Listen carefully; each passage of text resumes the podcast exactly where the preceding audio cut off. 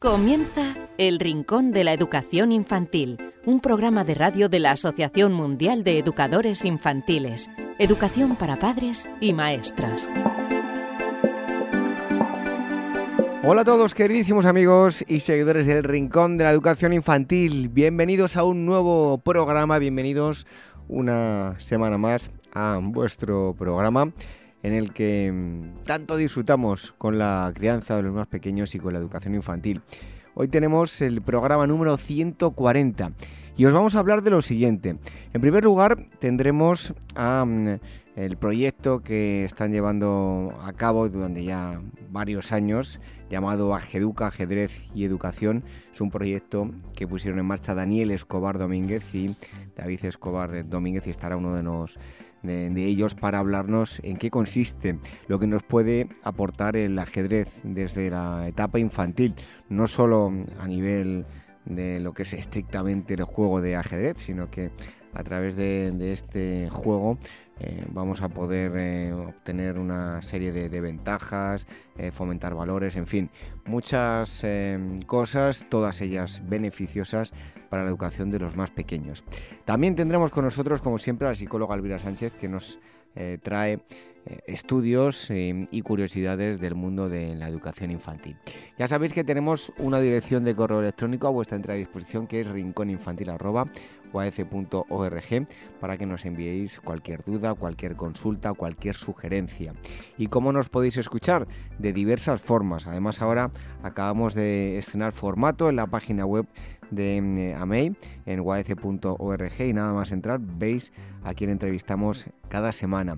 Las formas que tenéis, lo que os comentaba, a través del canal de YouTube de la Asociación Mundial de Educadores Infantiles, a través de las plataformas de podcast que son Evox, iTunes, Spreaker y Spotify. Eh, y también tenéis todos los enlaces en nuestra página web, en el apartado dedicado a la radio. Todas las semanas también el programa se emite en, Radio Sapiens. Así que sin más dilación vamos con este programa 140 y en un momento estamos charlando sobre ajedrez. Recibid un fuerte abrazo de este humilde servidor que os habla, David Benito, y en un momento tenemos a uno de los hermanos Escobar para hablarnos de Ajeduca. Red de docentes comprometidos con la paz. La educación sin valores solo convierte al hombre en un demonio más inteligente. Por ello, AME ha puesto en marcha este proyecto. Un docente comprometido con la paz es un profesional de la educación infantil o primaria que sabe y cree que la docencia es la tarea que más puede transformar la sociedad y que quiere conseguir un mundo mejor, más justo, más equitativo, más amable y en consecuencia más feliz. Apúntate y forma parte de la red de docentes comprometidos con la paz. Es gratis y solo tiene ventajas. Visita la siguiente web uaece.org barra docentes comprometidos. Como dijo Nelson Mandela, la educación es el arma más poderosa que puedes usar para cambiar el mundo. Red de docentes comprometidos con la paz. por la educación. El Rincón de la Educación Infantil, la radio de la Asociación Mundial de Educadores Infantiles.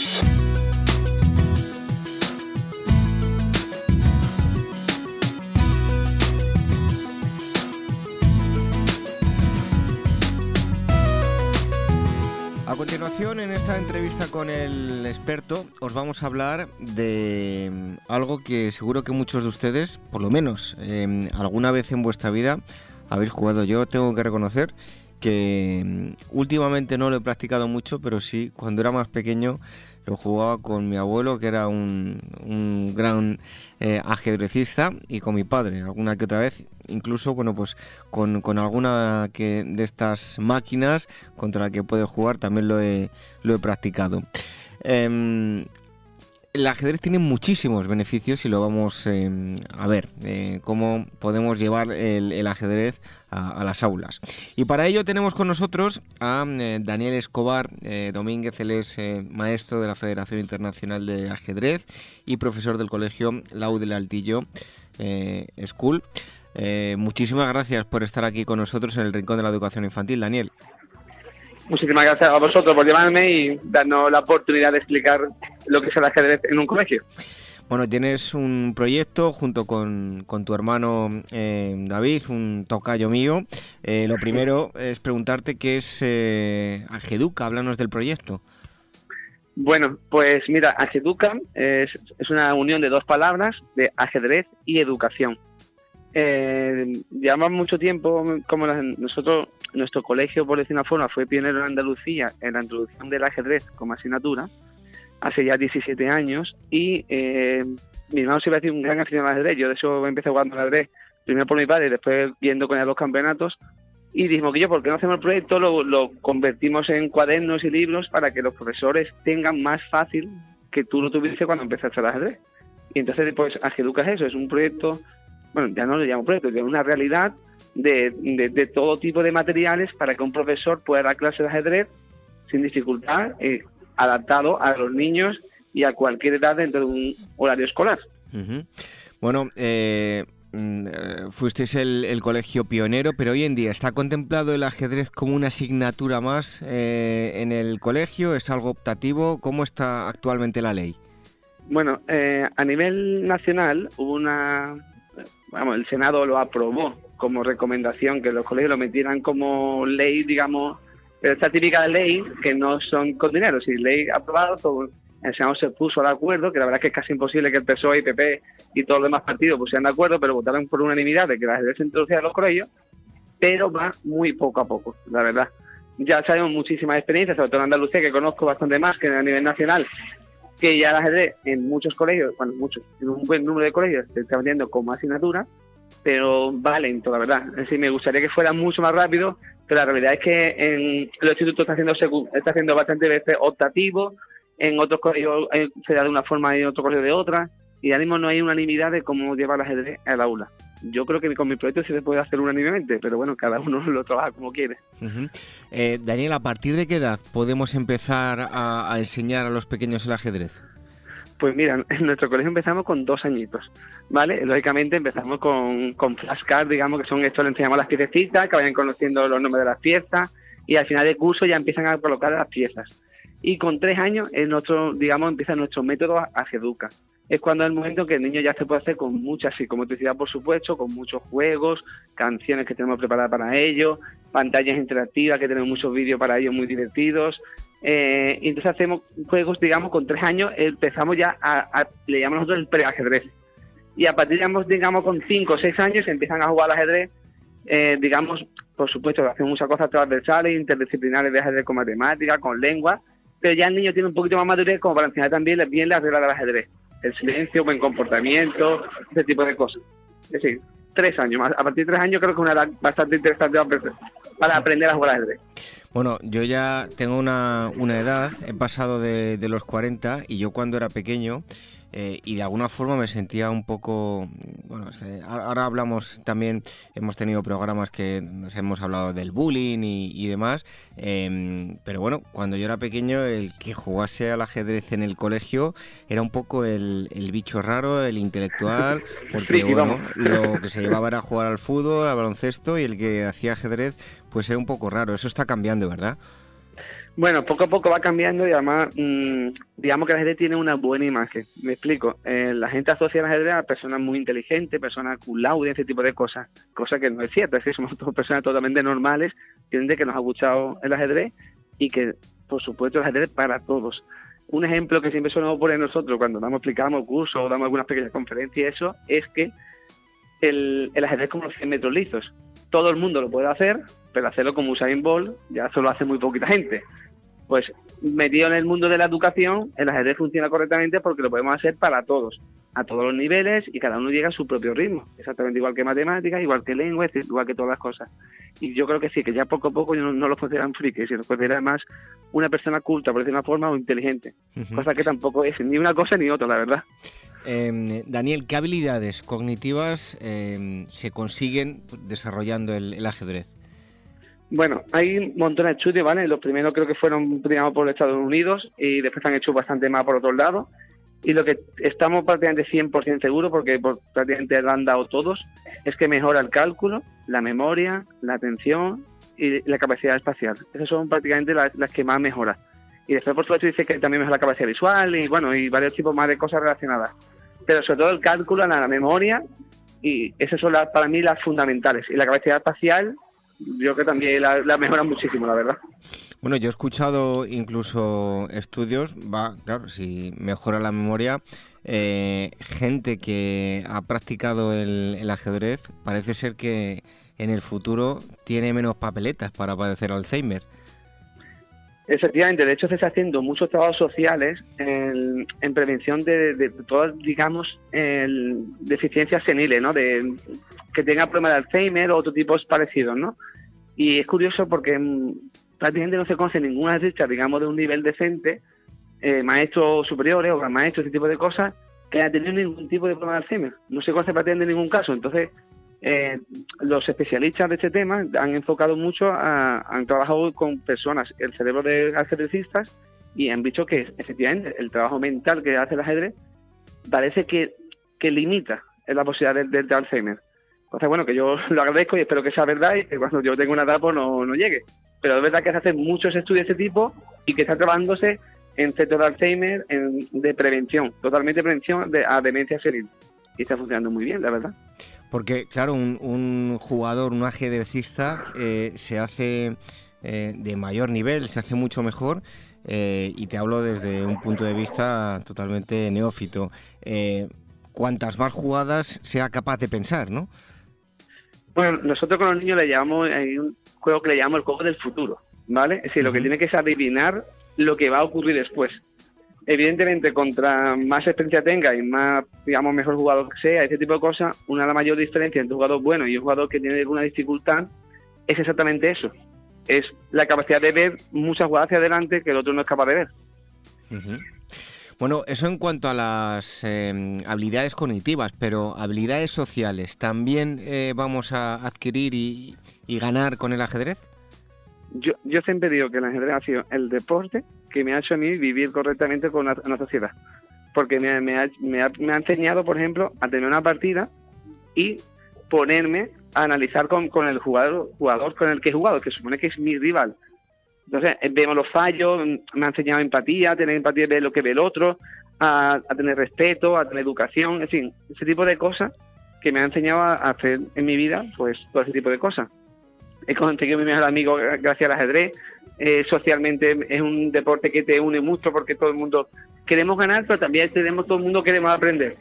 Y creo que socialmente es un deporte fantástico para, para, para, para todos.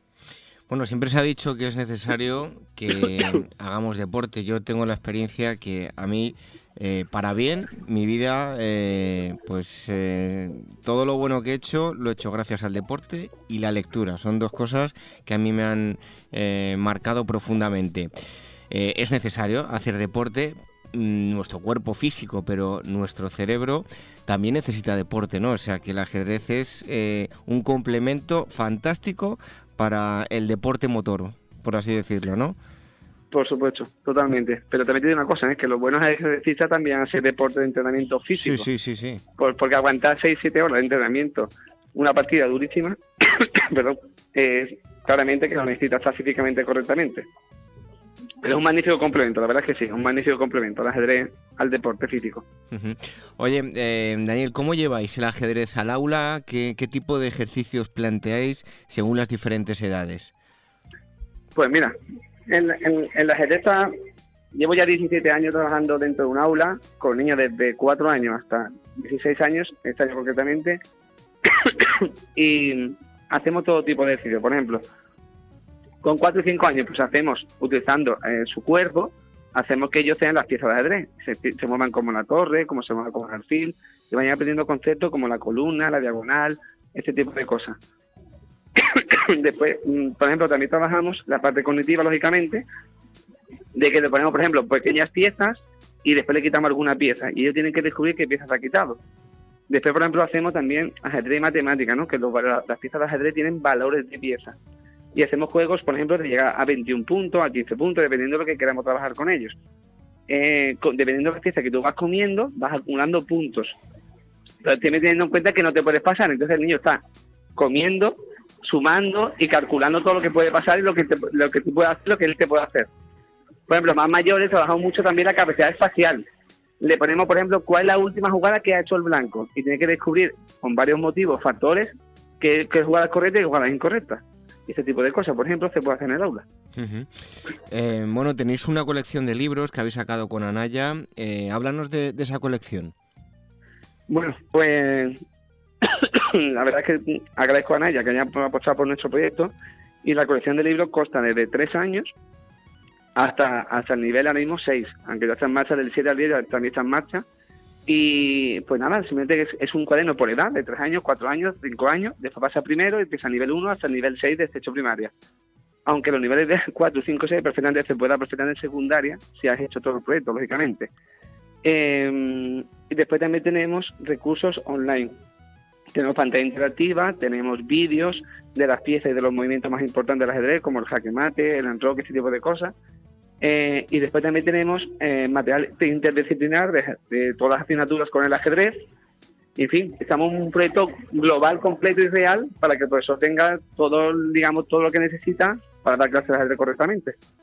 Oye, llevas mucho tiempo eh, dando ajedrez entre el público infantil. me gustaría que, bueno, que destacases alguna experiencia que hayas tenido, alguna anécdota, algo que te haya sorprendido a la hora de, de, dar el, ajedrez y bueno, beneficios que se hayan obtenido en ese sentido. Bueno, a ver, mm, con los niños chicos la verdad es que la experiencia es fantástica, ¿no? Se pasan cosas increíbles. Te va la cosa increíble, por ejemplo, eh, cuando enseñamos a mover el caballo, dice, profe, el, el, caballo se mueve, salta, salta, gira. Y es como una L. Entonces son cosas que los niños van haciendo correctamente y te hacen muchísima gracia, ¿no? después algunos movimientos, ellos le ponen sobrenombre a las piezas. Eh, profe, la torre parece una fortaleza. El, el, el, alfil parece un arquero, porque siempre lanza en flecha. Y ese tipo de cosas, bueno, pues te hace la vida más diferente, ¿no? Y, por ejemplo, el movimiento del rey. Y es un sol pequeño, profe, es un sol pequeño.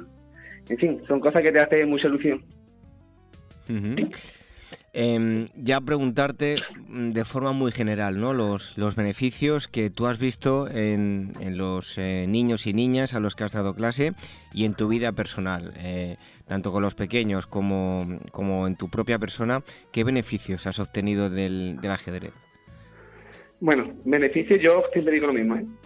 eh me ha hecho mejorar en, todo en, en toda mi vida, la verdad, me ha hecho mejorar en aspectos muy importante como socialmente me ha hecho mejorar también capacidades cognitivas como la memoria, eh, calcular bastante bien y la verdad es que el ajedrez me ha ayudado a ser mejor persona, por decir una forma. Me ha ayudado, por ejemplo, a estudiar más rápido, a calcular, eh, a memorizar más rápido los temas, a, todo tipo general de cosas que, bueno, que te hace falta en el día a día. Y, socialmente considero que también me ha, formado con respeto, con empatía a los demás, este tipo de cosas. Eh, bueno, eh, comentaba yo que eres eh, maestro de la Federación Internacional de Ajedrez. Em, a nivel popular, pues la verdad, el, fútbol vende mucho más, está claro. Pero, ¿cómo está el nivel actual de, ajedrez en España?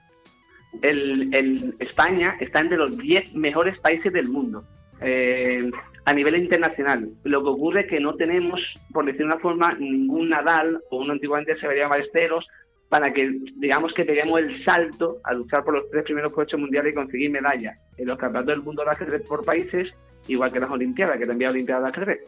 Pero bueno, estamos entre los 10 mejores países, somos el país que más torneos internacionales tiene y bueno, y a nivel escolar somos prácticamente una, una potencia mundial porque somos, hacemos muchísimas cosas a nivel social y educativa a nivel mundial.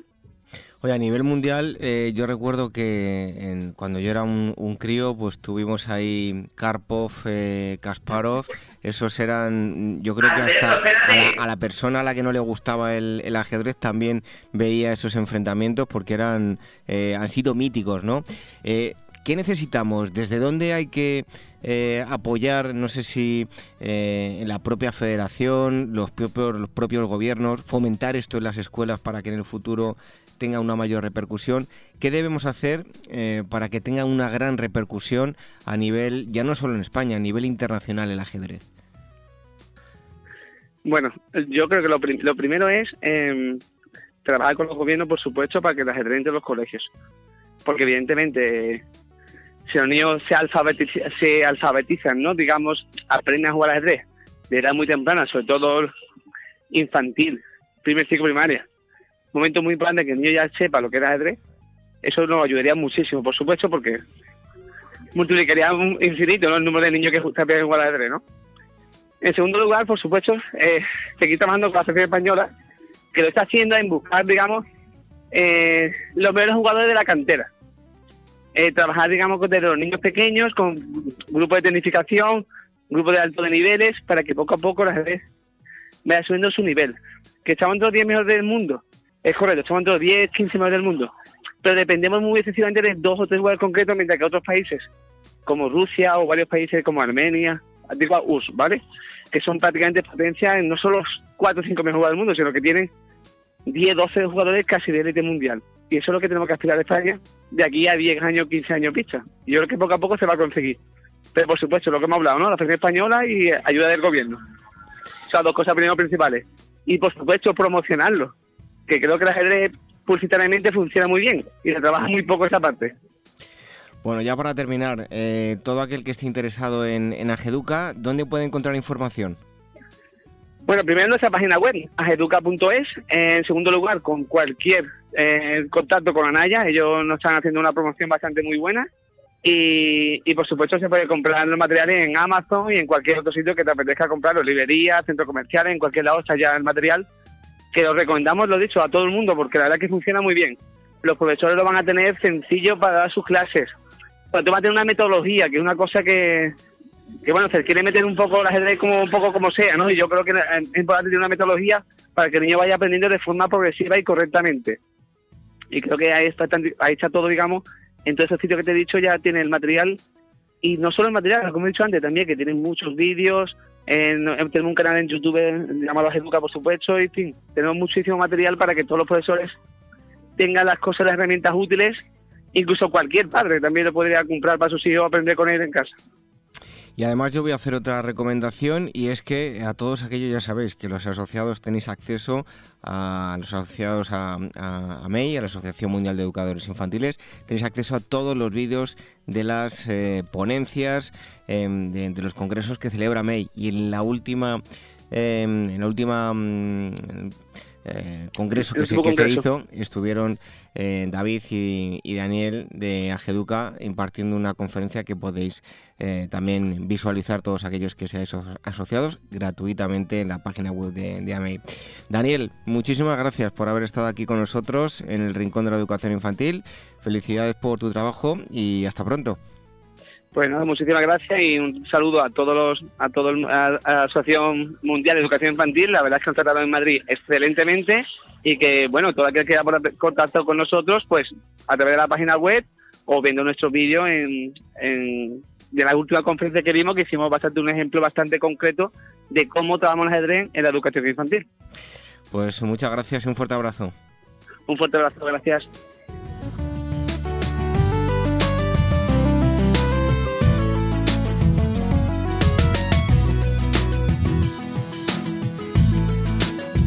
El Rincón de la Educación Infantil, la radio de la Asociación Mundial de Educadores Infantiles.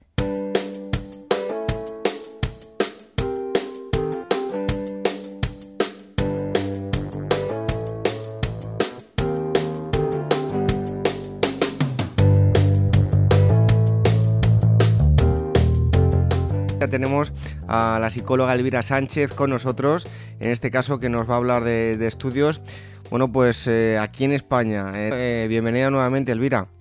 Gracias, gracias. Bueno, hoy nos vas a traer eh, estudios. ¿De qué nos vas a hablar? Mira, pues hoy empiezo con un estudio que señala que el mal genio de los niños podría ser un síntoma de inteligencia. A ver, te cuento, yo sé, bueno, yo sé porque tengo tres hijos, que los niños que están todo el día de mal humor son un dolor de cabeza para los maestros y para los padres porque es muy complicado lidiar con su estado de ánimo. Sin embargo, un estudio realizado por la Universidad de Nueva Gales del Sur en Australia ha revelado que el mal genio en los niños sería un síntoma de inteligencia. ¿Y cómo han llegado a, a esta conclusión? Mira, eh, se les pidió a los participantes en el estudio que miraran ciertas películas y que reflexionaran sobre los sucesos positivos y negativos en sus vidas. Y esto fue lo que concluyó. Primero, que la tristeza y el mal humor mejoran la capacidad de juzgar a otros que los estados de enfado mejoran la memoria, que el mal genio estimula la capacidad de argumentar y bueno, y cuarto y último, que los niños y personas malhumoradas procesan mejor la información en situaciones difíciles y tendrían mejores respuestas ante las situaciones complicadas de la vida. Bueno, está claro que cuando se está todo el día con un niño que a la mínima se pone de mal humor, mm, no es fácil mantener la calma, ¿no? No, no, realmente no, pero bueno, el mal humor también forma parte del desarrollo de los niños. Los padres y los maestros debemos modelar y controlar los impulsos del niño para dar ejemplo de tranquilidad, incluso en esas situaciones en las que te ponen de los nervios porque están pues enfadados, de mal humor y hay veces que no se soportan ni ellos mismos. Mira, yo leí hace poco una frase en Facebook, en el muro de la Asociación Mundial de Educadores Infantiles, de AMEI, que decía, quiéreme cuando menos me lo merezco porque es cuando más lo necesitaré. Pues esto viene algo así, viene siendo algo así. Bueno, ¿y cómo podemos actuar en este tipo de casos? Mira, los expertos eh, aconsejan a los maestros y a los padres con niños malhumorados, que tienen tendencia a ponerse de mal humor con mucha facilidad, que los, eh, que los incentiven a realizar ejercicio físico, deportes al aire libre y sobre todo a darles espacio para que expresen sus sentimientos. Los niños deben aprender a decir qué es lo que les molesta eh, y para ello tenemos, digamos, que animarles a expresar lo que sienten, pues ya sea escribiendo, bailando, pintando, bueno, incluso tocando algún instrumento musical. La idea es que, digamos, que canalicen, que expresen eh, esos sentimientos que llevan dentro también nosotros para poder entender qué es lo que les produce el mal humor. Bueno, eso en cuanto a un estudio que nos habla del mal humor y la inteligencia. Pero ¿qué más nos traes, Elvira? Mira, pues ahora vamos a intentar dar respuesta a una pregunta que yo me he hecho muchas veces y bueno, y seguro que nuestros amigos del Rincón de la Educación Infantil eh, también. Eh, y la pregunta es, ¿con qué sueñan los bebés? Pues cuéntanos, ¿con qué sueñan? Pues mira, según la Asociación Española de Psiquiatría del Niño y del Adolescente, los niños empiezan a soñar a partir de los 18 meses de edad. Sin embargo, y bueno, y basándose en el estudio de la, de la, actividad cerebral durante el sueño, hay científicos que afirman que los bebés pueden comenzar a soñar ya desde la etapa fetal, cuando aún se encuentran en el útero materno. Y en cuanto a la pregunta que yo me hacía, ¿no? Que bueno, ellos dicen que aunque conocer el contenido de sus sueños, pues realmente no es posible, porque no hablan, los expertos opinan que, ellos sueñan con vivencias pues, del día a día. Bueno, eh, nos comentas que desde la Asociación Española de Psiquiatría del Niño y del Adolescente eh, afirman que se empieza a soñar a partir de los 18 meses de edad, ¿no? Sí, sí, bueno, mira, te cuento, durante las primeras semanas de vida los bebés realizan muecas, gestos e incluso agitan los brazos, las piernas como con brusquedad, que es algo que, nos, bueno, que nos preocupa a los padres porque parece que están sufriendo una pesadilla. Pero es bueno, esto ha llevado a confusión y muchos padres piensan pues eso, que los niños están soñando ya desde bien bebés. Pero en realidad estos movimientos que duran entre unos 10 y 20 segundos se denominan mioclonías neonatales benignas y suelen desaparecer a lo largo del tercer mes y no afectan al descanso del pequeño ni tienen ninguna consecuencia sobre el desarrollo neurológico y psicomotor del niño. Por eso, eh, bueno, las pesadillas como tal, lo que son las pesadillas, no ya el sueño, sino las pesadillas, los expertos dicen que comienzan alrededor de los 3 años de edad y la etapa de mayor prevalencia se encuentra entre los 6 y los 10 años. ¿Y qué es lo que las causan? Pues mira, los expertos aún no lo tienen muy claro, porque bueno, aunque desconocen las causas que provocan este trastorno del sueño, dicen que sí existen factores de riesgo que, puede, que se pueden controlar, ¿no? Para evitar que estos niños, bueno, que los niños pasen este mal trago nocturno. ¿Factores como, como cuáles? Mira, pues te cuento, eh, por ejemplo, mantener unos horarios regulares para acostarse y levantarse, incluso en días festivos. Yo sé que esto es complicado porque los míos, por ejemplo, los levanto a las 8 y a mí me encantaría que el fin de semana se levantasen a las 10 o a las 11. Pero claro, si tienen la rutina de levantarse a las 8, no puedo pretender que el sábado y el domingo se levanten más tarde. Entonces, eh, como te comentaba, mantener horarios regulares para acostarse y levantarse incluso en días festivos.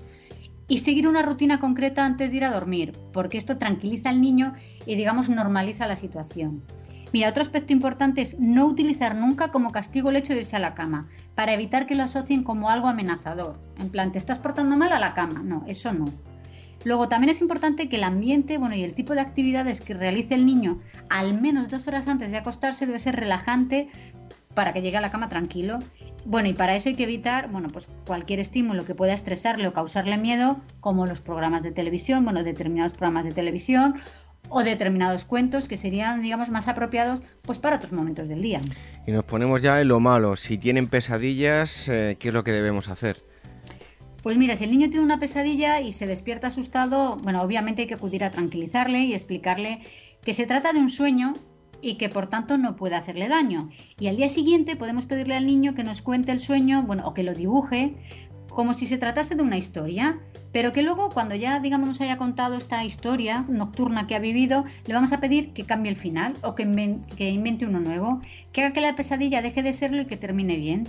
Al fin y al cabo, en los cuentos infantiles también hay personajes malvados que intentan perjudicar ¿no? al protagonista y siempre tienen un final feliz. Pues hoy os hemos estado hablando de mal humor e inteligencia y sueños y pesadillas. Nos lo ha acercado eh, la psicóloga eh, Elvira Sánchez. Elvira, muchas gracias y te esperamos aquí pronto en el Rincón de la Educación Infantil. Pues aquí estaré encantada. Muchas gracias a vosotros.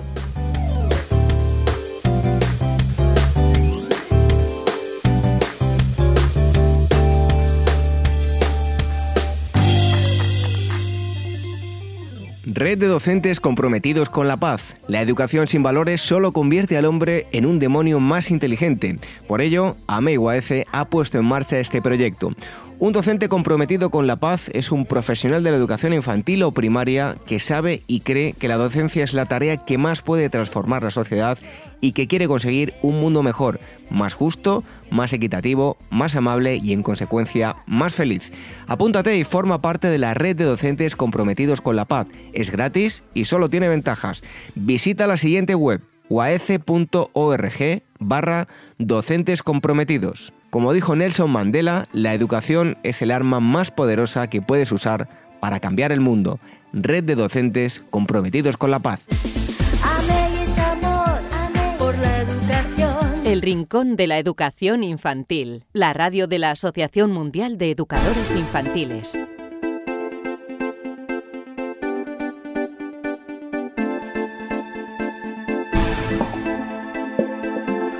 Interesantísimo el proyecto que hemos conocido hoy, que trata sobre el eh, ajedrez, ajedrez educativo. Es un proyecto llamado Ageduca que mm, eh, han puesto en, marcha y llevan ya muchos años eh, dos hermanos que son Daniel y David Escobar Domínguez.